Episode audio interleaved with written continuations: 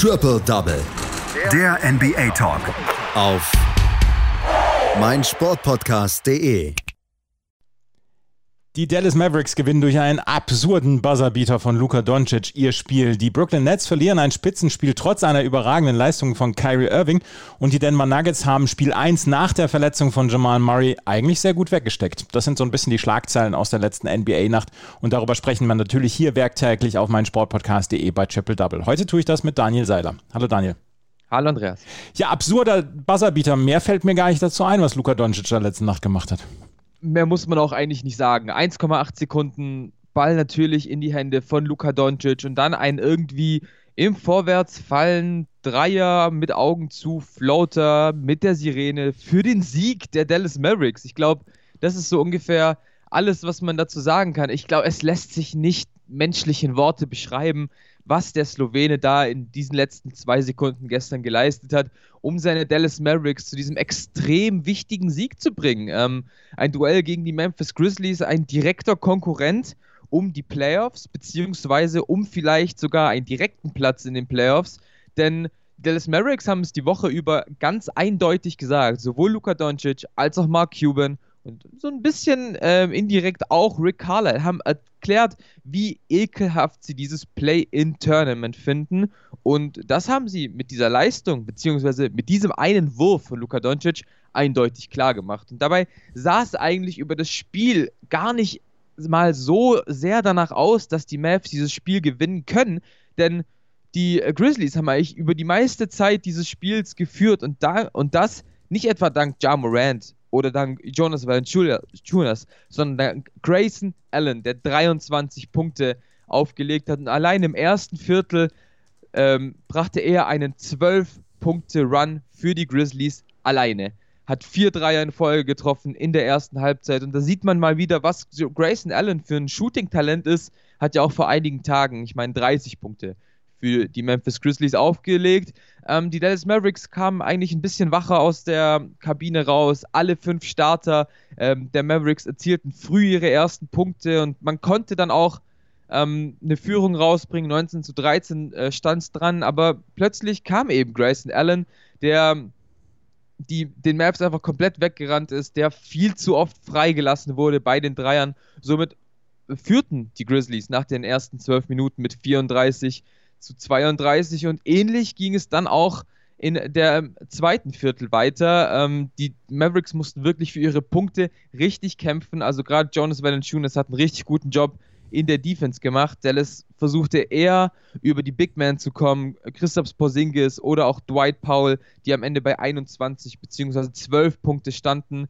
Ähm, JJ Reddick hat mal wieder seine Dreier getroffen, aber allgemein als Team wollten die Mavs einfach nicht funktionieren. Ähm, also gerade wieder mein Beispiel, Maxi Kleber hat neun Dreier ge geworfen, hat nur zwei getroffen, also 22% Quote. Und das war irgendwie so ein bisschen, ja, das Problem der Dallas Mavericks, die einfach ihre freien Dreier nicht getroffen hat, äh, haben, die Luka Doncic ihnen mal wieder aufgelegt hat, der Slowene wieder bei neun Assists ähm, am Ende des Spiels. Nichtsdestotrotz können die Mavs dranbleiben 60 zu äh, 57 für die Grizzlies äh, heißt es da in der Halbzeitpause und in der dritten, im dritten Viertel kamen dann die Mavs so wieder. Der Distanzwurf fiel wieder. Ähm, Gerade von der Bank kam ein bisschen was. Tim Hardaway Jr. Äh, legte neben Paul und Reddick auch nochmal elf Punkte auf.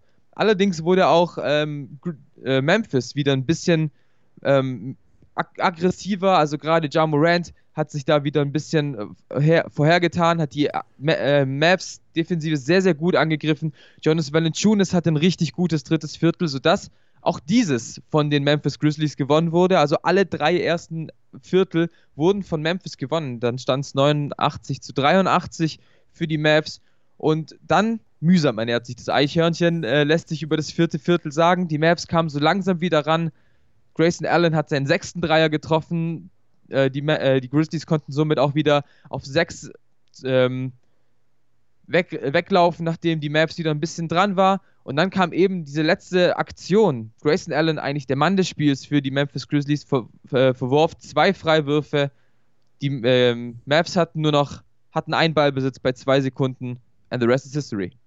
The rest is history. Ähm, du hast es gerade eben gesagt, die äh, Dallas Mavericks finden das eklig, dieses Play-In-Tournament. Die Memphis Grizzlies finden sicherlich nicht auch so richtig geil, ähm, um Platz 7 bis 10 in vier Tagen dann nochmal zu kämpfen, um die letzten beiden Playoff-Teilnehmer ähm, zu ermitteln. Aber das muss eine ganz, ganz bittere Niederlage für die Grizzlies gewesen sein, weil sie sind ja auch im Kampf um Platz 6.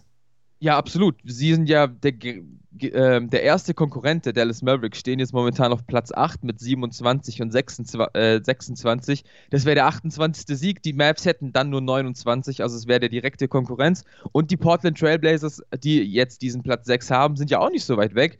Stehen jetzt nur noch äh, ein Spiel vor den Dallas Mavericks und die Grizzlies haben sich auch nach dem Spiel überhaupt nichts vorwerfen können.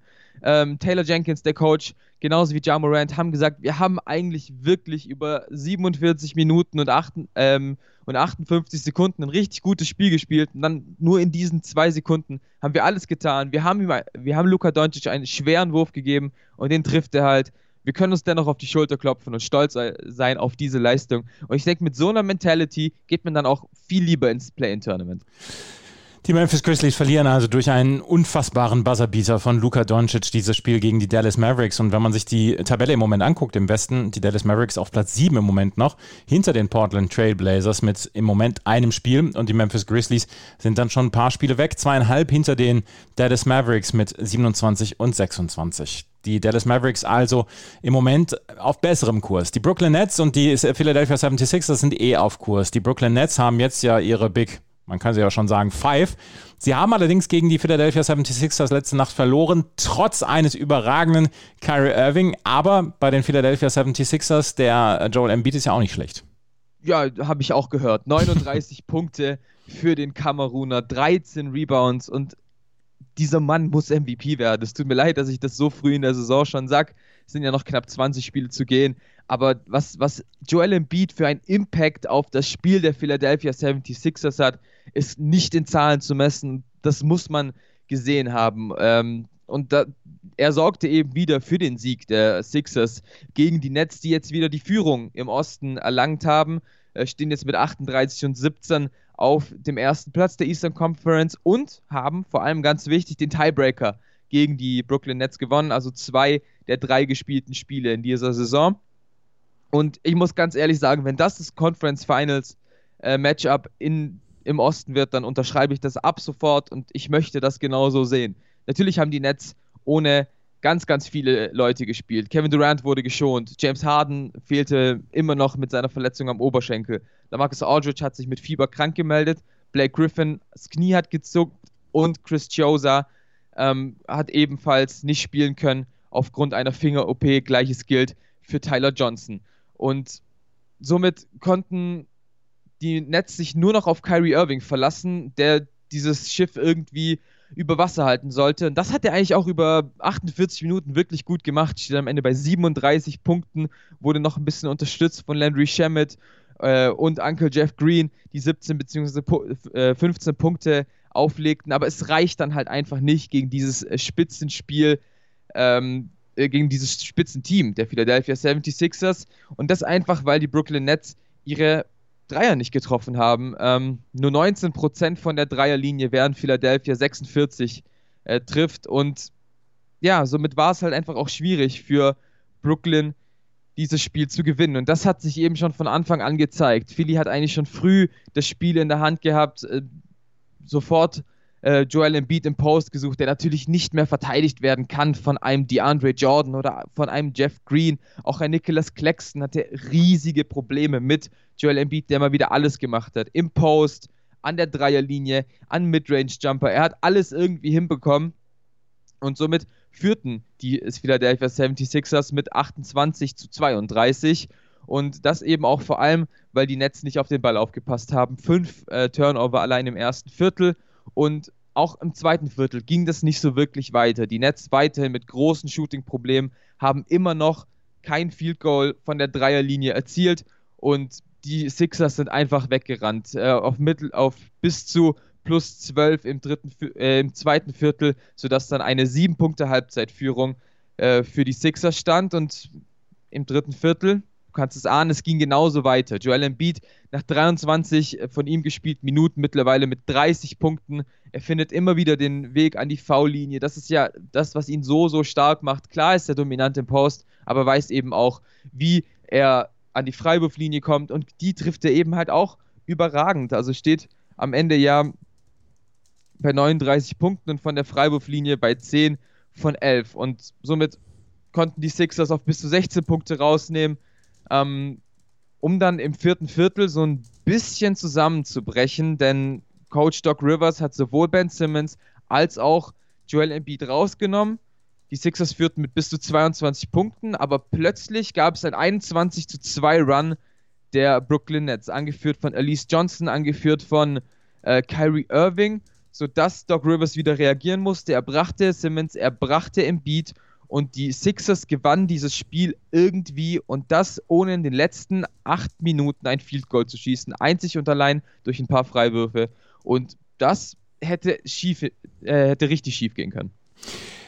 Nehmen wir jetzt mal an, die Brooklyn Nets und die Philadelphia 76ers sind beide gesund und wir sehen die in einem Conference Final Matchup, wie du es eben gesagt hast. Äh, was würdest du im Moment sagen, wer gewinnt diese Serie? Die Nets?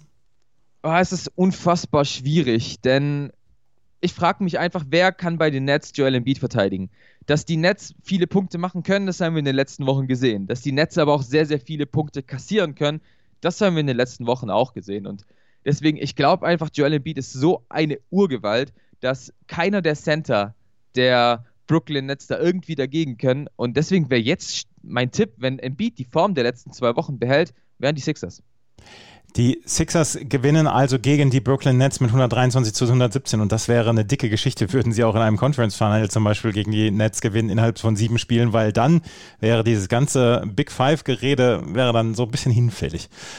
Die ein Spiel haben wir noch. Das ist das der Miami Heat gegen die Denver Nuggets. Und wir haben gestern schon bei Triple Double darüber gesprochen, dass Jamal Murray für die Denver Nuggets den Rest der Saison ausfällt, weil er sich das Kreuzband gerissen hat. Das ist ein ganz, ganz schwerer Schlag für die Denver Nuggets, die so ein bisschen als Geheimfavorit galten. Das erste Spiel bestritten sie gegen die Miami Heat. Da haben sie sich allerdings nichts anmerken lassen. Nee, auf gar keinen Fall. Und das einfach, weil ähm, Nikola Jokic mal wieder Lust hatte, seinen alten Teamkamerad mit einem Triple-Double so ein bisschen vergessen zu machen. Also jetzt nicht vergessen, aber auf dem Spielfeld zumindest. Ähm, unterstützt wurde er da noch von Michael Porter Jr. und der Ersatz für äh, Jamal Murray auf der 1 war Monte Morris, der eben gestartet ist. Und ja, es ist natürlich extrem schwer, nach so einer Nachricht ein Spiel anzugehen. Vor allem ja eigentlich ein Spitzenspiel. Ähm, gegen die Miami Heat, die ja auch in den letzten Wochen wieder eine aufsteigende Formkurve gezeigt haben, stehen jetzt auch auf Platz 7 im Osten, hatten genauso die Chance, wie ähnlich die Dallas Mavericks, Platz 6 anzugreifen, auf dem gerade doch die New York Knicks standen. Und das machten sie am Anfang noch gar nicht so schlecht, ähm, kamen gut in die Partie, gewannen das erste Viertel nach einem 9 zu 2 äh. Gerade Duncan Robinson hat da seine wichtige Dreier getroffen. Ähm, Trevor Ariza hat ein bisschen bisschen was gemacht. Also so ungefähr von allen kam ein bisschen was ähm, bei den äh, Miami Heat, die auf Victor Oladipo und auch Goran Dragic verzichten mussten. Somit gewann Miami das äh, erste Viertel mit 31 zu 26 und dann kamen äh, die, die Nuggets wieder ein bisschen näher ran. 15 zu 2 Run ähm, von Denver, angeführt von Michael Porter Jr., der mit 25 Punkten der Topscorer war. Ähm, Trevor Reza hat ein bisschen was versucht. Bam Adebayo konnte sich ab und zu mal gegen Jokic durchsetzen, aber so wirklich fair war das Matchup auch da nicht, sodass ähm, die Nuggets schon früh im zweiten Viertel ähm, die Führung klar machten und gewannen dieses Viertel auch, um mit 60 zu 49 in die Halbzeit zu kommen. Und anschließend war es eigentlich nur so ein bisschen ein Anrennen der Miami Heat und einfach ein wirkliches Veterans-Team der Denver Nuggets, lässt sich so sagen, denn die haben sich überhaupt nichts anmerken lassen. Miami kam nicht mehr näher ran als sieben Punkte und die Nuggets konnten wegrennen, führt mit bis zu 14 Punkten mitten im dritten Viertel, um dann kurz vor Schluss durch ein äh, Fadeaway-Dreier von Facundo Capazzo auf 17 Punkte äh, die Führung zu stellen. 96 zu 79 hieß es dann. Im vierten Viertel ging es ähnlich weiter. Ähm, die Nuggets führten mit über 20 Punkten. Die Starter wurden vom Feld genommen. Ein großer Sieg für die Denver Nuggets, das muss man auf jeden Fall so sagen. Einfach nur, um ein Statement zu setzen, dass Jamal Murray ersetzt werden kann aus den eigenen Reihen. Aber natürlich denke ich, dass äh, die Nuggets auch nachverpflichten werden. Äh, Austin Rivers ist ja gerade gespr äh, im Gespräch. Nichtsdestotrotz die Denver Nuggets sind auch ohne Jamal Murray ein richtig geiles Team. Die Denver Nuggets gewinnen also dieses Spiel gegen die Miami Heat. In der Western Conference sind sie jetzt im Moment auf Platz 4 mit 35 Siegen und 20 Niederlagen. Ein paar Spiele haben wir noch und die gibt es jetzt im Schnelldurchlauf. Die Milwaukee Bucks gewinnen bei den Minnesota Timberwolves mit 130 zu 105. Chris Middleton mit 27 Punkten erfolgreichster Scorer für die Bucks. Die Cleveland Cavaliers gewinnen bei den Charlotte Hornets mit 103 zu 90. Terry Rozier 22 Punkte für Charlotte, die in solchen Spielen einfach gewinnen müssen, um ihre ihre Playoff-Position zu festigen. Die San Antonio Spurs verlieren bei den Toronto Raptors mit 112 zu 117. Pascal Siakam für die Toronto Raptors mit 20 Punkten und 11 Rebounds mit einem starken Double-Double. Die Clippers gewinnen bei den Detroit Pistons mit 100 zu 98. Reggie Jackson mit 29 Punkten. Jeremy Grants 28 Punkte brachten nichts, um die Detroit Pistons hier auf die Siegerstraße zu bringen. Die Orlando Magic gewinnen bei den Chicago Bulls mit 115 zu 106. Wendell Carter Jr. für die Orlando Magic mit einem Double-Double 19 Punkte, 12 Rebounds. Die New York Knicks Knicks gewinnen bei den New Orleans Pelicans mit 116 zu 106. Julius Randle mit einem starken Spiel, 32 Punkte. Die Indiana Pacers, sie besiegen die Houston Rockets mit 132 zu 124, auch dank eines Double-Doubles von Malcolm Brogdon, der 23 Punkte und 14 Rebounds auflegte. Die Warriors fegen die Thunder aus der eigenen Halle mit 147 zu 109 und Stephen Curry mal wieder mit 42 Punkten. Der ist im Moment auf einem absoluten Wahnsinnstrip und die Washington Wizards gewinnen bei den äh, Sacramento Kings mit 123 zu 111. Russell Westbrook natürlich mal wieder ein Double, äh, Triple-Double, 25 Punkte, 15 Rebounds, 11 Assists. Das waren die Spiele vom Mittwoch. Das war ein spektakulärer Abend in der NBA. Das war Daniel Seiler mit seinen Einschätzungen zu den wichtigsten Spielen. Danke, Daniel. Ich danke auch. Triple Double. Der NBA Talk. Auf meinsportpodcast.de